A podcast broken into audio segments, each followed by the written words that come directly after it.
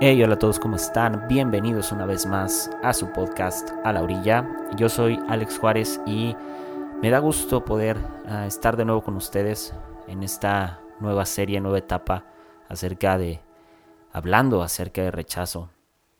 Uh, y ha sido, ha sido muy padre eh, el escuchar las diversas opiniones acerca del tema, pero en especial a uh, aquellos que les ha ayudado, les ha servido, ha sido para, para, para, su alma, para sus corazones algo, algo sano. De verdad es, es padrísimo poder contribuir y poder ser parte de, de lo que Dios está haciendo en sus vidas. Y bueno, si esto es de utilidad y ayuda a que algunos de ustedes se sientan mejor o puedan uh, aprender acerca de cómo lidiar con el rechazo, ah, es buenísimo. Con que le sirva a uno, a dos es suficiente. Pero gracias, gracias a los múltiples comentarios que pues hemos recibido.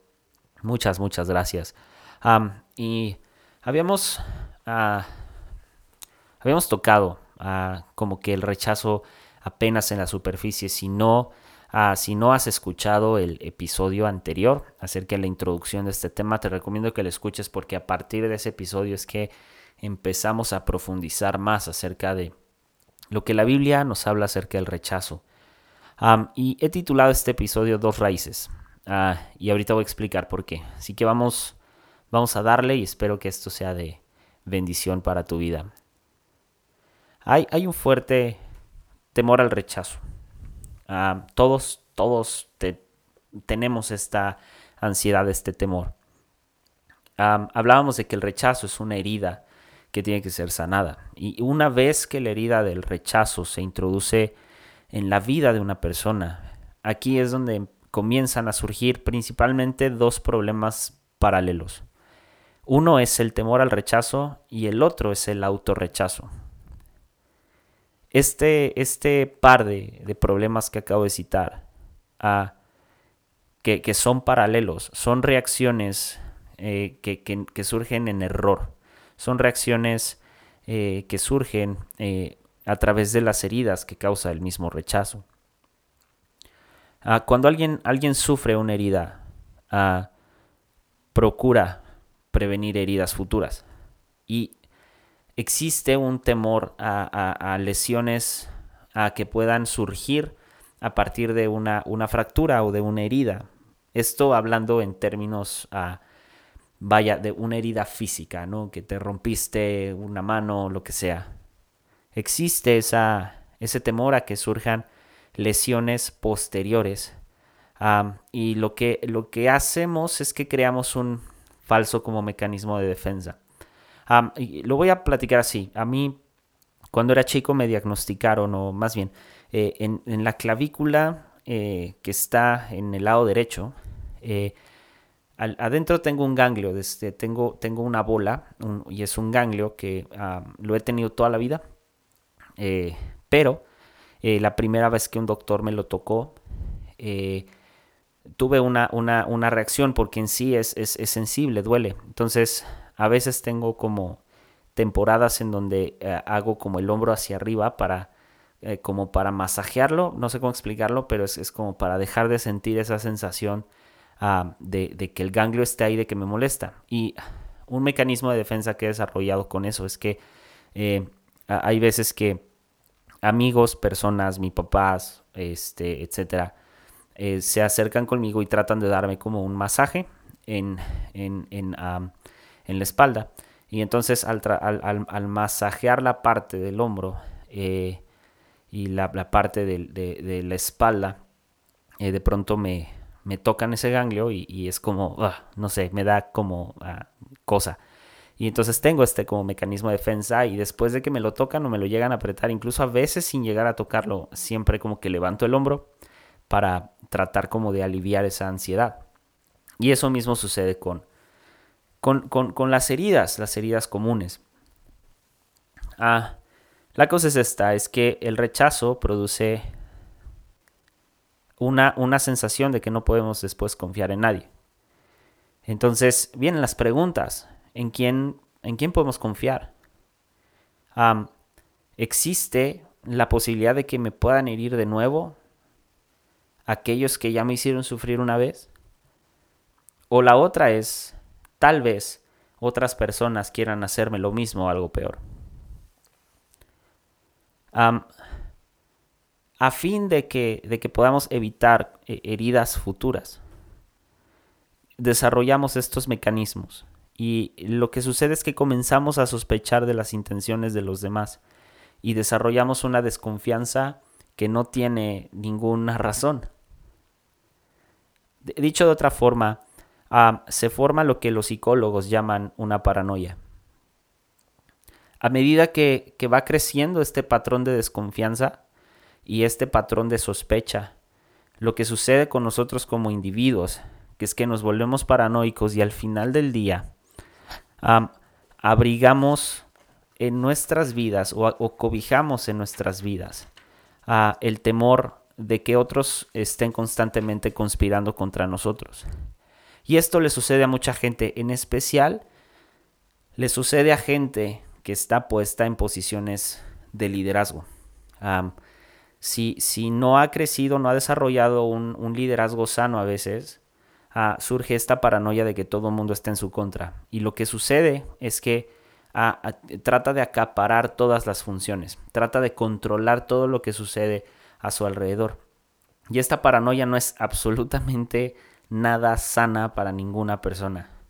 Y, los, y, no solo, y, pongo de ejemplo líderes porque personalmente este tipo de circunstancias le he visto muchísimo más en líderes que, que en otras personas.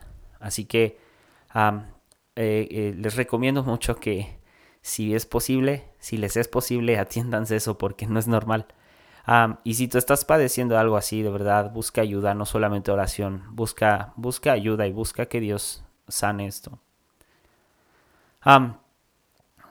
otra cosa que sucede es que ah, hay un convencimiento en nuestro corazón, un convencimiento en nuestro interior de que los demás nos han elegido como un, blanco, como un bullseye, como ah, hay que pegarle a ese brother, ah, en lo emocional, en lo físico, etcétera, etcétera.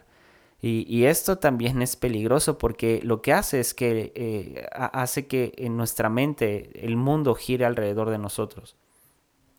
Personalmente yo atravesé una temporada así. Atravesé una temporada en donde yo creía que todo el mundo estaba en mi contra. Y fue una temporada muy fuerte al punto de yo pensé que le iban a hacer daño a mi familia, pensaba que me iban a hacer daño a mí. Incluso llegué a pensar que no llegaría a ver a mis papás. Y esta etapa surgió más o menos en secundaria, primaria, algo así. Y posteriormente surgió también eh, eh, en algunos círculos de todo el mundo está en mi contra, todo el mundo quiere hablar mal de mí. Y la verdad es que quien me ayudó a superar esto fue Dios. Honestamente fue el Espíritu Santo que trajo una liberación. Pero lo más importante fue abrir realmente mi corazón y exponerme a, a decir lo que sentía, a realmente exponer, me estoy sintiendo ansioso, estoy sintiendo que esto está pasando y a, y a, tratar de ser claro con las personas y que las personas también fueran claras conmigo. Claridad siempre va a traer sanidad al corazón. la raíz detrás de esta paranoia eh, siempre es el temor al rechazo. Porque la persona que eh, paranoide, eh, lo que sucede es que está, está atormentada. De manera que ah, su mente le está jugando una mala pasada. O en su defecto, que esto puede ser a manera espiritual. Ah, hay, hay, tal vez algún espíritu que ha eh, obtenido algo muy preciado. Hay un libro que es, ah, creo que es de Joyce Mayer, que es el campo de batalla de la mente. Y la mente siempre nos juega malas pasadas. Y debemos de ser cuidadosos con lo que escuchamos, a quienes escuchamos, etc. Pero en especial debemos de ser cuidadosos con nuestros propios pensamientos. La segunda raíz es el autorrechazo. Ah, ¿Qué sucede con el autorrechazo? Es que eh, cuando alguien ha sufrido ah, las heridas producidas por el rechazo. Eh, por lo general, lo que sucede es que se comienza a rechazar a sí mismo. y surgen a veces como preguntas, ¿qué rayos pasa conmigo? ¿Qué tengo yo de malo que, todo, que nadie me quiere, que todos me aborrecen? eh, o, cosas como ¿por qué me merezco esto? O, o luego cosas como no, a mí siempre me pasan cosas malas. Esa es parte del autorrechazo.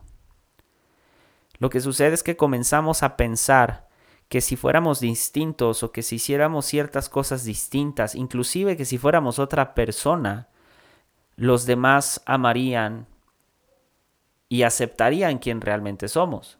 Lo que no entendemos es que si tratamos de ser alguien más, no nos van a aceptar como somos. Van a aceptar una pantalla, van a querer una pantalla que desarrollamos. Y me, gusta ah, como, ah, digamos que, me gusta este concepto, como que la clave para ganar aceptación es, pensamos que es ser diferente a, al quien soy yo actualmente.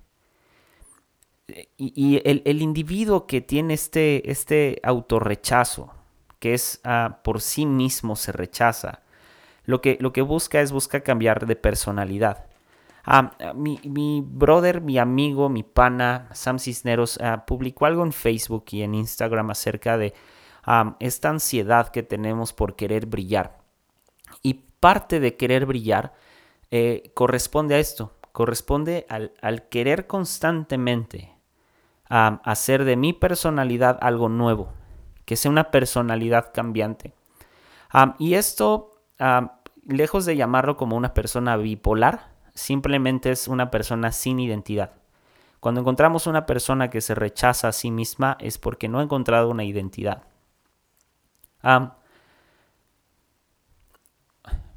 no sé si lo has pensado alguna vez, y, a muchos nos pasa, a lo mejor con el tema de iglesia, que pensamos que tal iglesia es mejor que otra.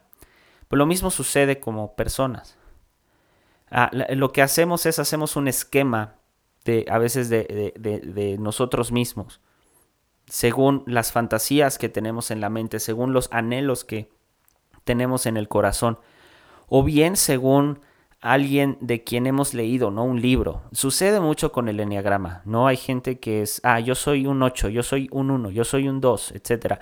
Y no es así, no es, no es tan fácil. El enneagrama es una parte, es, ayuda a conocernos a nosotros mismos, pero no podemos definirnos a partir de un número. Otra forma en la que adquirimos como este tipo de autorrechazo es incluso a través de la televisión o incluso a través de lo que hoy llamamos como héroes y gigantes de la fe. Personalmente yo he conocido a chavos jóvenes que su sueño es yo quiero ser como tal pastor. Y cuando le preguntas a estos jóvenes por qué, real, por qué quieres ser como este pastor, te dan las razones más tontas. O sea, te dan razones como es que es, es, es un verdadero ejemplo de fe. Y yo siempre les pregunto, ¿ya viviste con él? O sea, ¿ya estuviste caminando con él más de un año, más de dos años? No, entonces no, a ver, entonces no es un ejemplo de fe. a lo mejor lo podemos saber por testimonios, pero la realidad es que si no conocemos a las personas, de quienes admiramos ciertas cosas, lo único que estamos admirando es admiramos solamente una pantalla.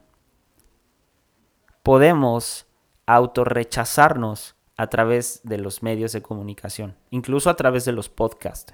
Hace poco un amigo, a quien quiero mucho, estimo mucho, me pidió como consejos para iniciar su podcast. Y una de las primeras cosas que le dije es, sé tú mismo, sé tú mismo, habla por ti. O sea, no, no dejes que eh, otros, uh, otros amigos, otros uh, podcasters influyan en la manera en hacer las cosas. Toma lo que te sirva, pero tropicalízalo, como diría Taylor Barriger. Tropicalízalo, hazlo tuyo, hazlo propio, siéntelo y si, y si encaja contigo, tómalo, pero si no, tienes que aprender a encontrar tu propia voz. Lo mismo sucede con nuestra personalidad, lo mismo sucede cuando una persona es rechazada, pierde toda identidad. ¿Qué sucede? Inicialmente Dios, Dios nos hizo como somos. Nacimos así, eh, ojos verdes, cafés, azules, etc. Y, cuando rechazamos el, el yo, la persona, nuestra persona, esa persona que Dios creó, lo que hacemos es que nos abrimos a la formación de una o más personalidades. Alternamos personalidades. Personalidades que obviamente serán falsas e incluso muchas veces inspiradas por espíritus ajenos.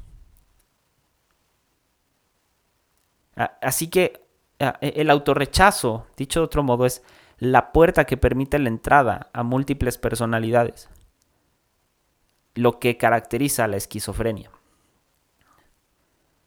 Y estas ah, diferentes personalidades o pseudopersonalidades ah, son, son, son, es, es una sistematización que da entrada a espíritus malignos que lo, que hacen es que ah, se organizan de tal manera que habitan dentro de una persona en base a múltiples personalidades. Hay, un, hay, un, testimonio en la Biblia que es acerca de un demonio que es legión, que, que vive dentro de una persona. No sabemos si esta persona padecía esquizofrenia y tampoco quiero decir que todas las enfermedades mentales son producto de algo demoníaco. No, no me malentiendan. Pero el rechazo en diferentes niveles provoca este tipo de cosas. Ahora, a lo mejor mucha gente ha de estar pensando que rechazo es como, ah, pues no lo invité a comer a mi casa. Y dirán, bueno, pero yo tengo todo el derecho. Sí, sí tienes todo el derecho, pero no tienes derecho alguno de rechazar a una persona simplemente porque es diferente a ti. No estamos hablando de una cuestión de aceptación en círculos, estamos hablando de la aceptación que debemos de tener por el simple hecho de ser cristianos. La manera en la que tenemos que aceptar a las personas. Me encanta este testimonio de, Frank Hammond. Él dice esto. Eh, cuando me hice pastor me sentía muy inseguro. Prácticamente no me tenía confianza. Me comparaba con otros ministros, me juzgaba como alguien menos calificado, menos capaz. En un esfuerzo por mejorar mi desdicha, imitaba a los ministros a quienes admiraba y copiaba con mi mejor capacidad sus maneras de predicar, incluso sus personalidades, sus modos y a veces hasta sus predicaciones. Un día, Aida Mae, mi observadora, es decir, mi esposa, me preguntó, ¿Por qué siempre imitas al último predicador que has oído? Esto me iluminó y entonces me di cuenta que me había convertido solamente en un imitador, un imitador de otros, y que ese imitador no era mi verdadero yo. En mi adolescencia era muy alto, era muy delgado, medía 6 pies y 2 pulgadas, es decir, un metro con 86 centímetros, y escasamente pesaba 120 libras, es decir, 54 kilos. Mis orejas, muy grandes, me colgaban de la cabeza como las velas de un barco. Los zapatos, número 12, parecían pontones para mis pies. Ah, número 12 es como 45, algo así.